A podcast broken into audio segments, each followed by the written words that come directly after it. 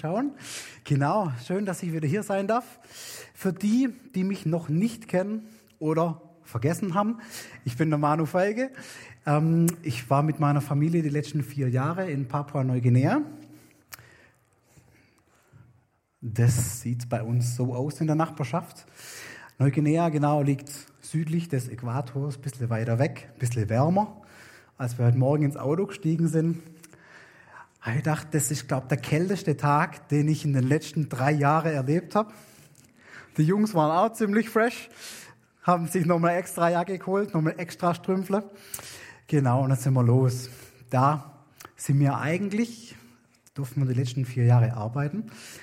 Äh, wer davon mehr hören möchte, der hat die Chance, diese Woche das noch zu tun. Und bei uns ist richtig idyllisch. Also Neuguinea hat die schönsten Strände, die schönsten Ecken, den schönsten Urwald, den man sich so vorstellen kann. Wer von uns mag denn Orchideen? Das sind doch ein paar. Also da gibt es beim nächsten Teil, wenn wir noch einen kleinen Missionsvortrag machen, äh, keine Angst, nicht heute, sondern wann anders, die, durch die Woche noch, da gibt es noch ein paar coole Bilder von dem. Orchideen waren so die ersten Blumen, die ich irgendwie wertschätzen konnte. Also meine Omas waren alle richtig Hardcore-Orchideen-Fans. Ähm, die, das heißt, jeder, jeder freie Platz aus dem Fenstersims war damit belegt. Als ich in Neuguinea war, habe ich keine Orchideen mehr gesehen an irgendwelchen Fenstersimsen, weil die bei uns an den Bäumen wachsen. Und das schon üppig und schön und in alle möglichen Farben. Und das ist so, Neuguinea kann so schön sein, so wunderbar. Man sieht es am Strand, man sieht es an der Natur. Aber es kann auch richtig ja, in die andere Richtung gehen. Hier sieht man nochmal der Strand, der bei uns vom Haus zehn Minuten weg ist. Und hier sieht man eine andere Ecke von Wiebeck, die ist eine Viertelstunde von uns weg. Das war jetzt im Sommer, im Juni. Das ist so die andere Seite. In Neuguinea schlummert so beides. Das absolut Schöne und das absolut gewaltvolle und schwierige. Das ist so das Spannungsfeld, in dem wir arbeiten, ähm, in dem wir arbeiten. Wir haben richtig schöne Zeiten, richtig gute Natur, wunderschöne Arbeit mit Kindern, mit Jugendlichen, wo richtig was sich bewegt. Und dann haben wir auch die andere Seite in der Gesellschaft, wo sich auch richtig was bewegt, aber auf der negativen Seite. Ich habe mal das Privileg gehabt, dass ich ähm, entlang des Sepix, das ist so unser großer Fluss, im, bei uns in der Provinz, dass ich dort mal predigen durfte und eine Gemeinde besuchen durfte, wo wir Leute kannt haben. Das war einiges an Stunden Kanu- und Bootsfahrt unterwegs. Und dann waren wir so richtig im Urwald, so richtig weit weg von der Zivilisation. Und dort habe ich, ja, ich habe predigen dürfen, wir haben die Gemeinde besucht und ich habe danach, nach dem Gottesdienst, habe ich mit ein paar Ältesten hinsitzen dürfen. Und die waren interessiert, so was passiert in Deutschland, was passiert weltweit. Das ist immer interessant. Ähm, und dann habe ich gefragt, ja, wie, wie war es denn eigentlich früher? Früher, als die ersten Missionare hier kamen. Ich habe manchmal so ein bisschen die Spannung, dass ich Missionar bin. Das ist meine Arbeitsbezeichnung. Wenn man in Deutschland Missionar hört, ist das ja eher so ein bisschen ein Kampfbegriff, wo man sagt, ja, die machen Kultur kaputt und alles Mögliche. Und da habe ich mich mit den älteren Leuten hingesetzt und gesagt, wie war das denn am Anfang? Wie ist denn eure Kirche entstanden? Und da hat er mir erzählt, was passiert ist. Er hat mir erzählt von seinem Stamm. Er war damals Häuptling von, von einem Stamm, der heißt Yalaku. Das ist auch der Ort, ähm, der dort äh, entlang des Flusses sich ja, befindet. Und er hat gesagt, damals waren wir keine Christen. Es wussten Leute von uns, dass es Kirchen gibt. Es wussten Leute, dass es Missionare gibt, dass die so langsam nach Neuguinea kommen. Aber was die machen, haben wir nicht so richtig gewusst. Wir haben nur gemerkt, da ändert sich irgendwas bei den Leuten, die Christen werden. Und da habe ich gedacht, ja, und weiter gefragt, ja, was hat denn sich geändert? Wie war es denn davor? Dann hat er gesagt, er als Häuptling, er hat ja Verantwortung gehabt für das Dorf. Ähm, und er hat gemerkt, dass dieses Dorf, dass die Bevölkerung schrumpft. Er hat gesagt, wir sind alle gestorben. Er hat gesagt, warum sterbt ihr denn? Was war denn los? Also, ja, wir haben die ganze Zeit gegeneinander gekämpft. Wir haben, die waren so ein bisschen auf einem Berg. Drumherum war ein Fluss und weiterhin über den Fluss hinaus waren verschiedene andere Dörfer, andere Clans. Und zu manchen Clans hatten sie guten Beziehungen, mit denen hat man Handel gehabt, mit denen hat man sich verbündet. Und zu manchen, bei manchen war klar, das waren unsere Feinde. Und die haben sich nachts bekriegt, sind gekommen, haben das Dorf überfallen, haben die Kinder verschleppt, haben Leute umgebracht. Und dann hat er gesagt, es, es ist so nach und nach ist unsere Bevölkerung gestorben. Er hat gesagt, jetzt muss sich was ändern. Jetzt gucken wir uns die Christen an. Jetzt gucken wir uns die Missionare an. Jetzt gucken wir uns an, was da passiert. Und dann hat er sich ein paar Kirchen anguckt, hat sie gesagt, ja, bei denen ändert sich ein bisschen was in die Richtung. Bei den anderen, da weiß man nicht so richtig, was passiert. Bei denen ist nur wichtig, dass man kein Schwein essen darf. Das gibt's auch so ein paar Kirchen bei uns. Er hat gesagt, das kommt für uns gar nicht in Frage. Wir haben so viel Schweine in unserem Urwald. Wir machen was anderes. Na, er sagt, okay, es gibt eine Kirche da hinten, so mit denen ein paar befreundete Clans von uns schon was zu tun haben, wo schon Leute, Missionare aufgenommen worden sind oder einheimische Pastoren. Und die sind irgendwie okay und bei denen ändert sich was. Die hören auf, Krieg zu führen. Die hören auf, sich gegenseitig zu töten. Das wollen wir auch. Und so hat diese Nachricht von einem möglichen Frieden hat dazu geführt, dass dieses Dorf, dass sie Pastoren eingeladen haben von diesem Gemeindeverband, den Liebenzeller ähm, Missionare vor über 70 Jahren mit anderen zusammen mitgegründet hatten, dass es da Verbindungen gab, dass da Pastoren kamen zu ihnen, dass sie eine Gemeinde gegründet haben, dass sie so langsam gemerkt haben, was Christsein bedeutet. Dass Christsein auch heißt, man kann in Frieden miteinander leben, man kann sich versöhnen. Aber so dieses Gewaltpotenzial, dieses Kämpferische, dieses Denken, der andere könnte mein Feind sein, das merkt man immer noch, dass das immer noch da ist bei den Leuten. Das merkt man in den Bildern. Ähm, genau, das war im Juni, das war zwei Tage, nachdem wir aus Neuguinea aufgebrochen waren. Als wir im Flieger saßen, haben uns solche Bilder erreicht per Facebook. Ähm, und es war schon spannend, das mitzuerleben, was dort passiert, weil wir die Leute kennen, die dort mit dabei waren. Also ich frage, wie kann man in so eine Kultur rein von Gottes Liebe reden? Wenn es da manchmal drunter und drüber geht. In Neuguinea ist manchmal schön, da sind manche Missstände, sieht man sehr, sehr bildlich, sehr, sehr offensichtlich. Man merkt schnell im Staat, dass Korruption normal ist, weil man nach manchen Business Deals merkt, wer, welcher Politiker mit einem anderen Auto heimfährt. Hier bei dem Stamm, von dem ich euch erzählt habe, da war es auch sehr offensichtlich, was sich geändert hat. Bei uns, wie es bei unserem Leben, sind wir so frei von Streit, von Gewalt, von schlechten Gedanken übereinander, von äh, Zankerei, von Stress in der Familie. Haben wir das völlig hinter uns gelassen? Sind wir da schon von erlöst? Wie sieht es da aus? Das hört nicht auf, auch Neuguinea, es hört nicht auf mit einer neuen Generation. Wir hatten so einen, einen Kids Club, so eine Kinder- und Jugendarbeit mit einer Gemeinde in einer Armensiedlung. Äh, und zu dem Kids Club, da waren immer relativ viele Kinder da. Also 50, 60 waren da meistens da. Die kamen um der, von der umliegenden Gegend. Das hat so ein bisschen angefangen, dass die Gemeinde dort Kinder angesprochen hat, die nicht in ihre Gemeinde kamen. Und dort Kinderprogramm mit ihnen gemacht hat. Ich weiß, bei uns in Deutschland, völlig normales Konzept, gell? Neuguinea, die Revolution schlechthin, Programm zu machen für Leute, die man nicht kennt. Und dann sind wir einmal zu diesem Kids Club, haben den besucht, haben den Pastor besucht, der den dort verantwortet. Und da waren nur 20 Kinder da. Und da habe ich gedacht, Jeremy, wie sieht's aus? Da ist nicht viel los heute. Ist doch irgendwie was anderes? Hat Schule irgendwie noch ein Programm oder sonst was? Und dann sagt er, nee, nee, die haben da einen Kampf, so zwei Blocks weiter unten. Da kämpft unser, unser Gebiet gegen ein anderes Gebiet. Da geht es irgendwie um Grund und Boden und irgendwelche Familienstreitigkeiten. Und ich dachte, ja, aber die Kinder, was machen wir mit den Kindern? Die sind doch, die haben doch da nichts mit zu tun. Er hat gesagt, ja, kein Problem. Also die Kinder nicht, aber ihre ältere Geschwister, ihre Brüder, ihre Väter sind dort. Und die Kinder, die müssen halt natürlich Steine bringen, dass das die Eltern werfen können. Und das ist für uns schockierend und manchmal fällt mir nichts anderes ein, als irgendwie so ein bisschen drüber zu lächeln und denken, ja, wie war es bei uns vor tausend Jahren? War mir so arg anders. Also das ist schon, schon spannend, weil wir das so hautnah miterleben, wie, wie so Gewalt und, und der Kampf und der Streit so elementarer Bestandteil vom Alltag sind. Genau die Frage aber auch an uns. Wo haben wir Streit? Wo haben wir vielleicht nicht unbedingt offensive Gewalt, aber wo haben wir Streitereien bei uns im Leben, in Beziehungen, die sich durchziehen, die schon länger da sind, die wir irgendwie nicht bewältigt kriegen, Gibt es bei uns auch? Wie gehen wir um mit Schuld, mit Versagen? Mit dem, dass wir als Menschen nicht immer so gut leben, wie wir es uns vorgenommen haben. Weil die meisten würden eigentlich übereinstimmen, wenn sie sagen, oder wenn man überlegt, dass Frieden gut ist. Gerade in unserer heutigen Zeit merken wir, Frieden wäre eigentlich sowas von dringend, sowas von wichtig. Aber es hält uns immer irgendwas dran ab, das wirklich umzusetzen. Wie gehen wir damit um? Mit eigenen Fehlern, mit Versagen von uns, von anderen? Wie geht Versöhnung? Frieden, das ist was, das kennen wir alle. Versöhnung, das ist was speziell Christliches.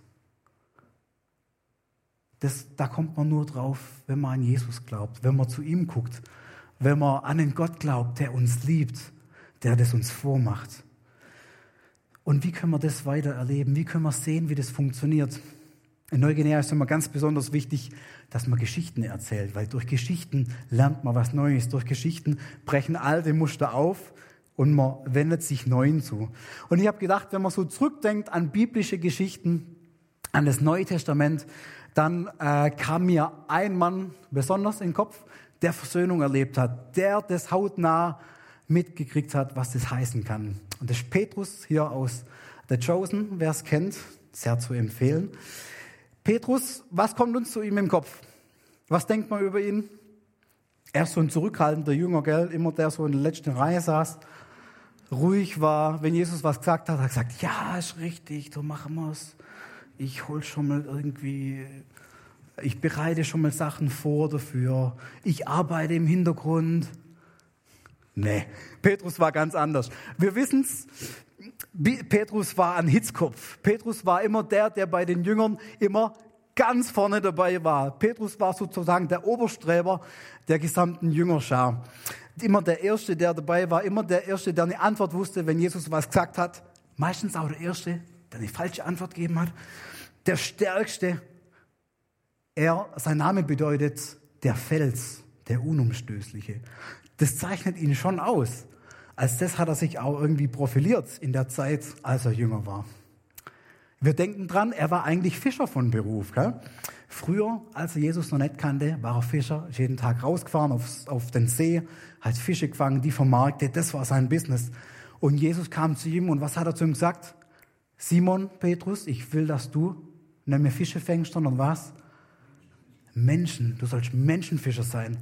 Wahrscheinlich hat er sich gedacht, ah super, gute Beförderung, Menschen stinken vielleicht nicht so wie Fische, vielleicht ist das ganz gut. Wir wissen es nicht genau, aber er wurde jünger. Er, wurde, er wusste, was es bedeutet, Jesus zu folgen und hat es auch mit ganzem Einsatz gemacht. Er war so der, der von Anfang an dabei war. Er war in dieser quasi duale, quasi duale Ausbildung mit Jesus, mit Berufsschule und Betrieb, so mit Jesus unterwegs, unterwegs immer wieder Lehreinheiten hat seine Predigten gehört, hautnah von Anfang an, also richtig gut, hat seine Wunder gesehen, war richtig begeistert, war richtig fasziniert und war immer vorne dran. Und dann, wir wissen es, die Stimmung ist irgendwann gekippt. Es war nicht immer nur der große Hype um Jesus, es war nicht immer nur Heilungswunder, die die Leute zu ihm gezogen haben. Es waren auch Leute, die zu Jesus kommen haben, die gemerkt haben, der könnte gefährlich werden für uns. Jesus könnte gefährlich werden für uns, für unsere Religiosität, für das, wie wir glauben. Das waren die Pharisäer, die Schriftgelehrten. Äh, und sie haben Pläne geschmiedet. Wie können wir diesem Jesus eine Falle stellen? Wie können wir ihn anklagen? Wie können wir ihn vor Gericht stellen? Und wir wissen, es kam dazu, Jesus wurde verhaftet, Jesus wurde vor Gericht gestellt.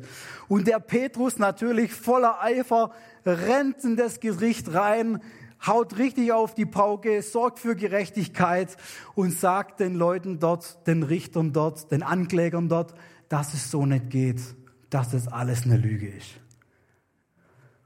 So, ist schwierig zu sehen, aber manche grinsen ein bisschen. Genau, Petrus hat es eben nicht gemacht. Das wäre eigentlich Petrus' Naturell gewesen. Das wäre das, was man von ihm eigentlich gedacht hätte.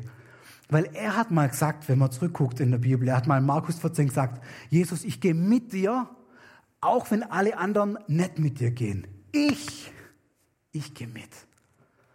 Auf Pidgin, der Sprache in Papua-Neuguinea, heißt es Fight im Bros.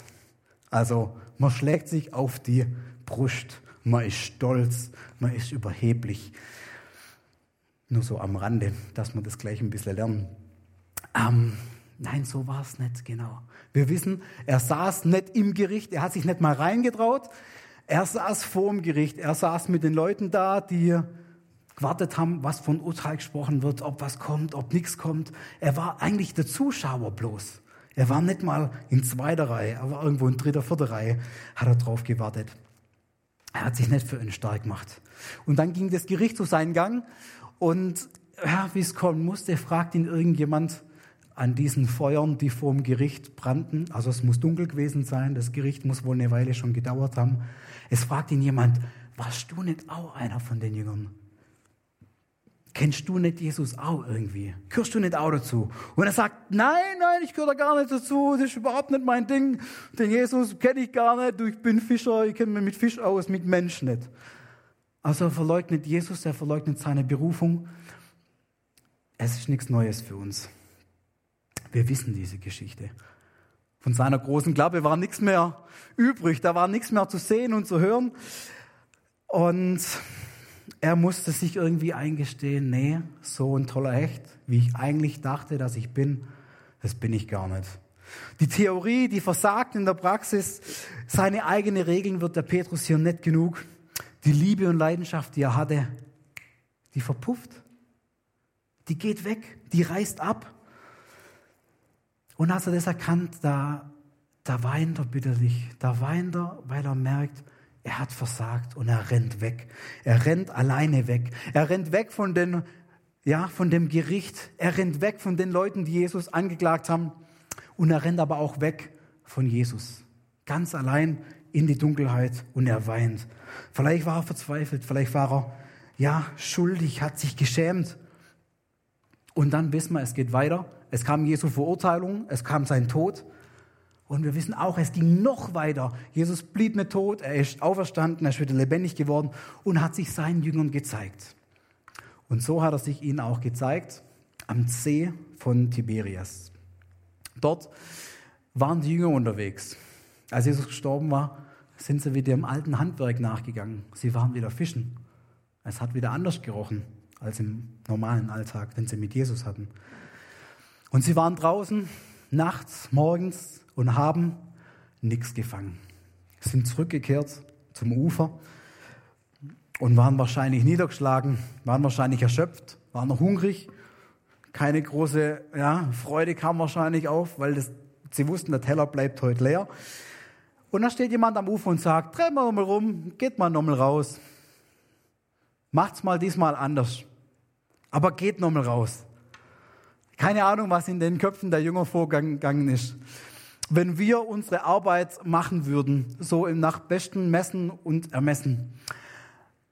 Und wir wissen, was gut ist und was nicht gut ist. Und da kommt jemand und sagt, macht's genau falsch. Da wird man denken, das spinnt doch. Ich gehe jetzt heim, ich habe jetzt meine Ruhe, ich will jetzt ausruhen. Aber nee, sie ging noch mal raus. Und sie haben so viel Fische gefangen wie schon lange nicht mehr.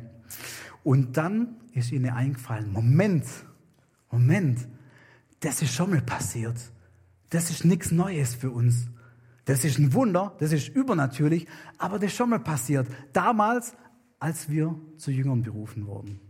Als Jesus zu uns kam. Als Jesus uns angesprochen hat, äh, hat und uns gesagt, ihr sollt Menschenfischer werden. Da waren die Netze auch so voll. Und sie realisieren das und merken, es muss wohl irgendwie Jesus gewesen sein, der dort hinten am Ufer steht. Und er ist immer noch da, er wartet immer noch da. Was machen die Jünger? Sie packen alles zusammen, wie es irgendwie geht, brechen den Rückweg an. Aber einer, der macht es natürlich mal wieder ein bisschen anders als die anderen. Das ist der Petrus. Herr Petrus, er wartet nicht, er ist nicht gemächlich, sondern er bindet sich so sein Zeug, seine Kleider zusammen, er springt ins Wasser, er schwimmt zu Jesus so schnell wie es nur geht, um bei ihm zu sein. Und Jesus, er wartet am Strand, er hat ein Feuer gemacht aus Kohlen, sitzt da, hat frisch gebraten und wartet, bis die hungrigen Jünger zurückkommen und sie setzen sich hin und sie fangen an zu reden. Und jetzt kommt dieser Text, der in Johannes 21, 15 bis 17 steht, den ich gerne mit euch lesen würde. Als sie gegessen hatten, sagte Jesus zu Simon Petrus, Simon, Sohn des Johannes, liebst du mich mehr als irgendein anderer hier? Da antwortete er ihm, ja Herr, du weißt, dass ich dich lieb habe. Da sagte Jesus zu ihm, führe meine Lämmer zur Weide. Dann fragte er ihn ein zweites Mal, Simon, Sohn des Johannes, liebst du mich? Petrus antwortete, ja Herr, du, du weißt, dass ich dich lieb habe. Da sagte Jesus zu ihm, hüte meine Schafe. Zum dritten Mal fragte er ihn, Simon, Sohn des Johannes, hast du mich lieb? Da wurde Petrus traurig, weil er zum dritten Mal gefragt hatte, hast du mich lieb? Er sagte zu Jesus, Herr, du weißt alles. Du weißt, dass ich dich lieb habe. Da sagt Jesus zu ihm, führe meine Schafe zur Weide. Wir kennen diese Geschichte. Es ist eine besondere Geschichte, das wissen wir auch. Was sagt diese Geschichte aus über Vergebung? Was sagt diese Geschichte aus über Gottes Liebe? Ich habe drei Beobachtungen, die wir zu dem Text machen können und über uns, die mir weiter Gedanken machen können. Beobachtung Nummer eins. Gott kennt, Jesus kennt Petrus. Gottes Liebe, sie kennt dich und mich. Der Petrus, der ist kein Unbekannter für Jesus. Petrus weiß seine Vergangenheit. Er weiß, was wie er aufgewachsen ist. Er weiß, wie er früher gearbeitet hat. Er hat diese drei Jahre hautnah mit ihm erlebt. Er kennt seinen Charakter. Petrus ist kein Unbekannter. Er kennt seine Vergangenheit, er kennt aber auch sein Versagen. Jesus weiß ganz genau, was damals bei Gericht schiefgelaufen ist. Er war drin, klar, aber er wusste, was passiert. Er hat es ihm vorher schon angekündigt. Und wenn wir uns diese Geschichte angucken, dann lesen wir nur diese drei Fragen, aber in diesen drei Fragen steckt so viel drin. Und so viel Gutes steckt da drin, dass wir da kurz drauf gucken wollen. Was macht Jesus in dieser Geschichte? Jesus lässt den Petrus seine Verantwortung erstmal spüren. Er fragt ihn dreimal und lässt ihn spüren, du hattest da eine Verantwortung, du hast da versagt. Und ja, das bleibt erstmal so stehen. Das, die Spannung bleibt erstmal da. Es wird nicht gleich aufgelöst. Es ist nicht so, wie wir es vielleicht früher irgendwie in der Jungscheimer gehört haben. Gott hat dich lieb immer und es ist alles immer okay und es ist alles nett und freudig miteinander. Nee, Jesus fragt ihn und der Petrus merkt, es geht um mich, es geht um das, was ich damals gemacht habe oder um das, was ich nicht gemacht habe. Wie merkt man das? Wir merken es erstens, dass Jesus ein Kohlenfeuer angezündet hat. Ein Kohlenfeuer, das ist was Normales in der dort, damaligen Zeit vielleicht. Aber im Johannesevangelium kam dieses Wort nur zweimal vor. Einmal hier an dieser Stelle und einmal an der Stelle vor Gericht, als der Petrus mit den Frauen, mit den Leuten vor Gericht draußen saß und als sie ein Kohlenfeuer angezündet haben. Also er kann es vielleicht riechen wieder, wie das damals war. Zweitens merkt man, wie ich gerade schon gesagt habe, Jesus fragt dreimal, hast du mich lieb?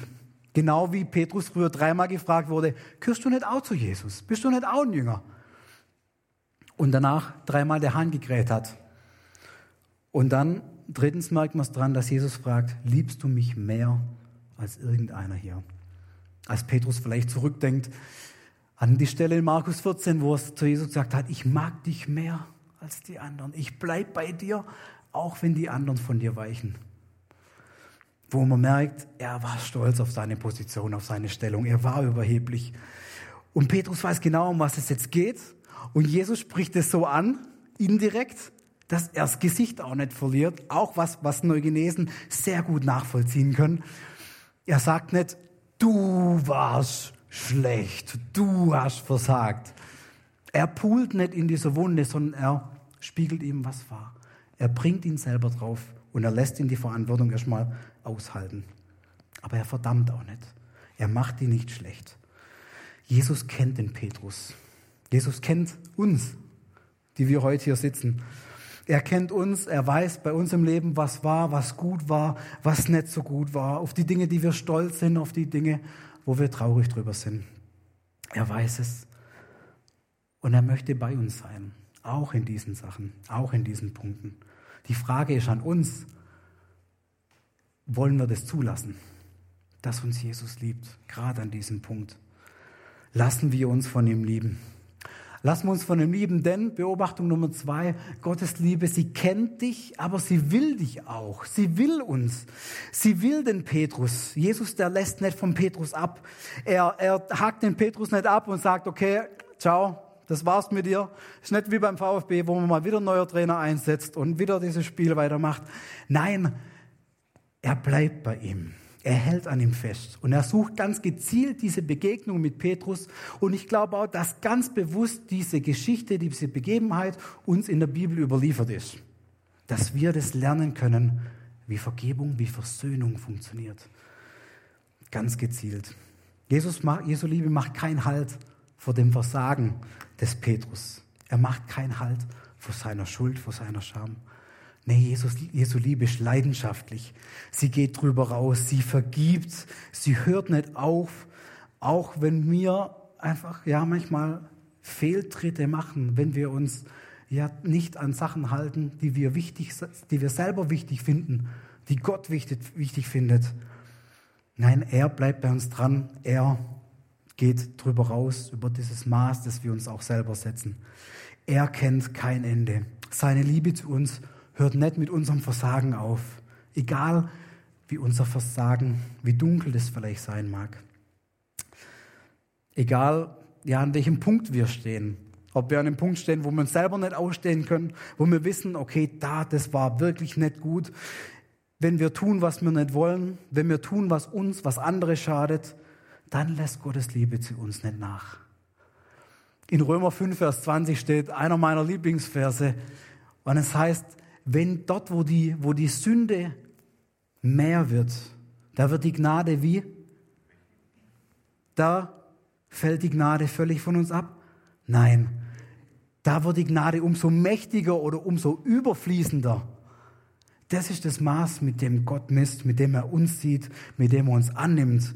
Und wir können Gottes Liebe da annehmen.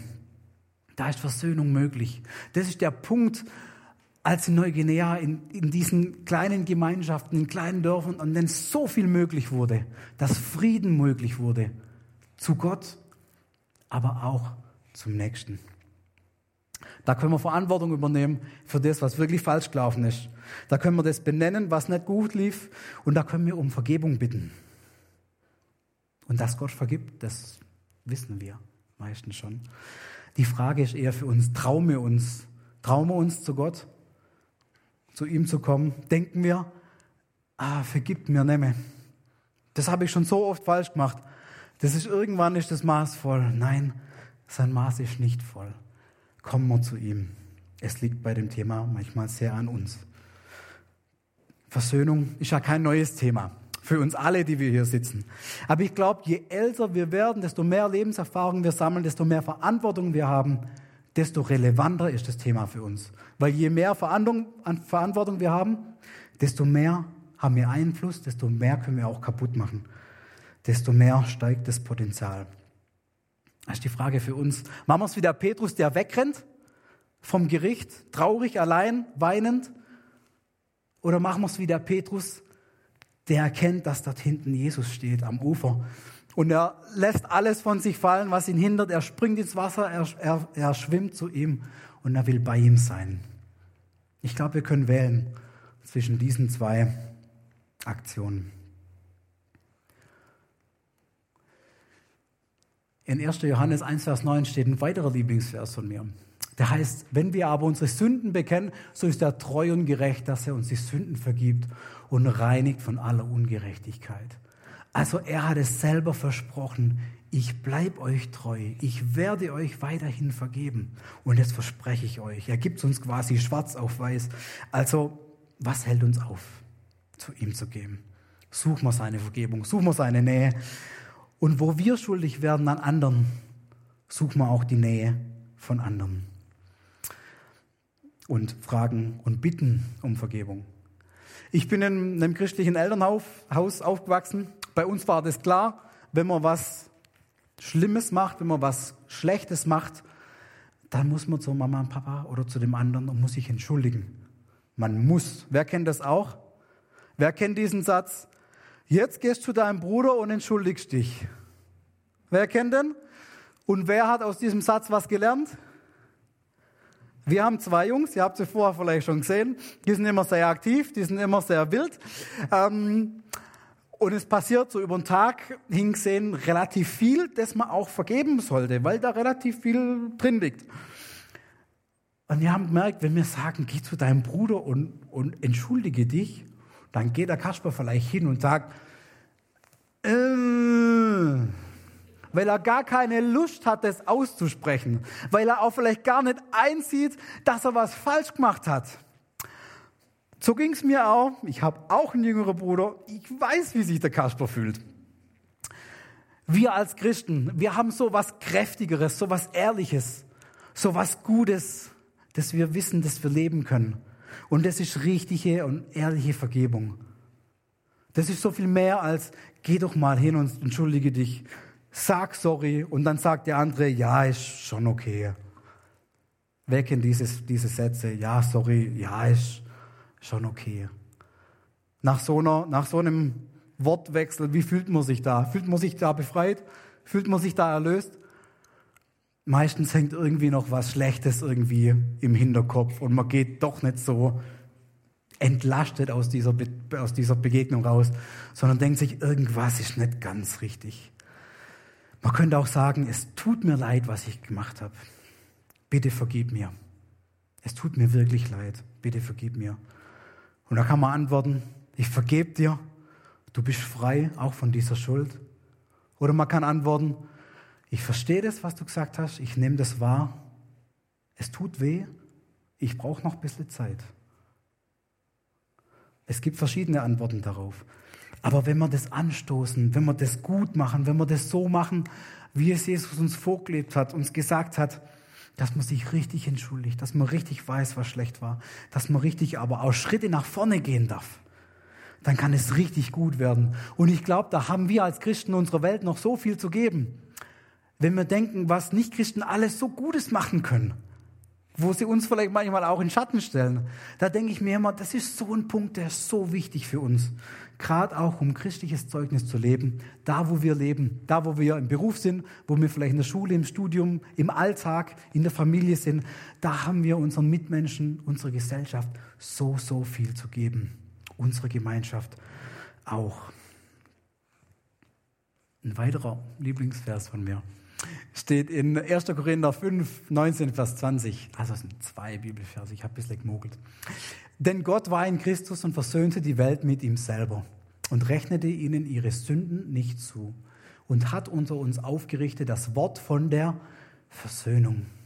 So sind wir nun Botschafter an Christi Stadt. Denn Gott ermahnt uns, ermahnt durch uns, so bitten wir nun an Christi Stadt, lasst euch versöhnen mit Gott. Lassen wir uns versöhnen mit Gott. Lassen wir uns versöhnen auch mit dem Nächsten. Sind wir da ein Licht, wo wir stehen, wo wir leben? Wie machen wir das in unserer Familien? Wie machen wir das in unserem Beruf, wenn was schiefgelaufen ist? Ein Freund von mir ist im, äh, im Marketing unterwegs und er, er regt sich so auf über sich und seine eigene Branche manchmal, weil er sagt, alles, was man irgendwie so, was negativ lief, das versucht man bei ihm im Betrieb immer so schön zu vertuschen und das alles irgendwie andere äh, wieder gut hinzustellen, dass man ja irgendwie drum rumkommt, dass man sich ein Jahr nicht entschuldigen muss. Und dann hat er selber was verbockt. Und dann geht er zu seinem Kollege und bringt ihm eine Flasche Wein mit und sagt, Entschuldigung, ich habe da Mist gemacht. Kannst du mir bitte vergeben? Ich möchte weiterhin gut mit dir zusammenarbeiten. Wie leben wir Versöhnung? Wie bringen wir Versöhnung unsere Kinder bei, unsere Enkel? Ich finde, das ist so wichtig. Das ist so schön, wenn wir das in unsere Familien lernen können, einüben können. Es ist nicht einfach, es geht nicht von heute auf morgen. Deswegen braucht man die Übung darin. Wir haben uns das auch gesagt. Ich habe das als Papa für unsere Familie mir vorgenommen, dass wir unsere Kinder beibringen, dass sie bei uns lernen, an unserem Vorbild, was Versöhnung ist. Dann werden sie viel schneller verstehen, was Versöhnung zu Gott heißt und wie das zwischenmenschlich weitergeht dann sind wir richtig relevant, dann sind wir fit für die Zukunft. Auch unsere Kinder, auch jeder, der nach uns kommt, der uns anguckt, der das mitkriegen kann. Ich glaube, menschliches Versagen ist natürlich nicht unausweichlich. Also, es, sorry, es ist unausweichlich. Es ist klar, dass es passiert. Es ist immer so die Frage, in welchem Maß und dann die Frage, wie gehen wir damit um. Und das wollen wir unsere Kinder mitgeben. Haben wir dafür Zeit, setzen wir uns da Zeit im Alltag, in der Familie, in der, im Freundeskreis? Oder anders gefragt, wie schlimm muss es kommen bei uns, dass wir uns entschuldigen? Spannende Fragen, gell? Ich lasse das mal so stehen und ich wünsche euch viel Spaß damit, das in der Praxis umzusetzen. Da haben wir alle viel zu lernen, da habe ich auch viel zu lernen. Gerade auch in Neuguinea, gerade auch wenn die Kultur anders ist, wenn man dann Vergebung nochmal irgendwie anders lösen muss, wo man nicht direkt gehen kann, sondern so über Umwege. Das ist für mich immer sehr schwer. Aber es liegt so viel dran, das gut zu machen. Es ist so ein enormes Potenzial. Deswegen lassen wir uns vergeben und lernen wir gut zu vergeben. Das als Impuls zum praktisch weiter machen, weiterdenken, anwenden für nächste Woche. Wir kommen zur Beobachtung Nummer drei. Erstens war, Jesu Liebe kennt uns. Zweites war, Jesu Liebe oder Gottes Liebe. Sie will uns, sie bleibt bei uns. Und drittens, Gottes Liebe, sie sendet uns auch. Das ist für mich einfach zu sagen, ich weiß, ich bin gesandt, ich bin ausgesandt per Aussendungsvertrag der Liebenzeller Mission nach Papua-Neuguinea. Gottes Liebe sendet uns. Wenn wir uns die Begebenheit angucken von Petrus und von Jesus, dann sagt Jesus immer wieder, weide meine Schafe. Und was macht Petrus? Er wird Gemeindeleiter. Also er guckt nicht wirklich nach Schafen, aber wir wissen, das ist so ein landwirtschaftliches Bild, das die Leute damals sehr gut verstanden haben. Ähm, dass er ihn gesandt hat, dass er ihn eingesetzt hat in diesen drei Fragen zum ersten Gemeindeleiter der Welt, zu der Gemeinde in Jerusalem, der ersten Kirche, die es gab. Das, ähm, und er, er bekommt in diesem, in diesem Gespräch eine ganz wichtige Rolle, eine ganz prominente Stellung. Er fällt nicht neben runter, er wird nicht hinten eingestellt, er wird nicht ersetzt. Nein, Jesus geht mit ihm weiter und er sendet ihn die Gemeinde zu leiten. In Apostelgeschichte 2 haben wir eine Predigt, die erste Predigt eines Menschen in der Zeit der Kirche. Und die ist von wem? Von Petrus. Er formuliert die erste Predigt in der Kirchengeschichte. Und durch ihn erfahren so viele Menschen von Jesus und werden im Glauben gestärkt. Und das alles trotz seines Versagens. Trotzdem, dass er sich wahrscheinlich für, sein, für den Job, den er ausgewählt wurde, Trotzdem, dass er sich da nicht genügend fühlt wahrscheinlich, nicht ausreichend qualifiziert, nicht gut genug. Aber Jesu Kriterium ist nicht Perfektion, nicht, dass wir alles perfekt hinkriegen, nicht, dass wir fehlerfrei sind, sondern er sagt hier, er fragt hier, hast du mich lieb? Und es war damals und es ist heute noch Kriterium für Mitarbeit bei Jesus ähm, in, seinem, in seiner großen weltweiten Gemeinde. Und das hat Jesus so gemacht und es hat Gott auch schon früher gemacht. Wenn wir das Alte Testament gucken, dann sind die Beispiele unzählbar. Wir merken es bei Mose, so als erster großer Prophet. Er war ein Stotterer, jemand, der nicht richtig hinstehen konnte. Ähm, dann gehen wir weiter. Wir, bei, bei Jesu Jüngerschar war auch jemand dabei, der war nicht so ganz der Hellste, der war nie irgendwie im Vordergrund. Der ist nur für eine Sache bekannt und nämlich, dass er zweifelte. Der Thomas. Er war dabei. Trotz ihm, mit ihm mit mir, mit uns in Neuguinea, trotz uns in Neuguinea, mit dir, mit ihnen, trotz uns. Und mit uns baut er seine Gemeinde. Und die Frage ist für uns, was haben wir für Gaben? Was hat er in uns reingelegt? Dass Petrus mal Gemeindeleiter werden kann, ich glaube, das hat Jesus schon früh gesehen. Was sind unsere Gaben, unsere Fähigkeiten, die wir einbringen können?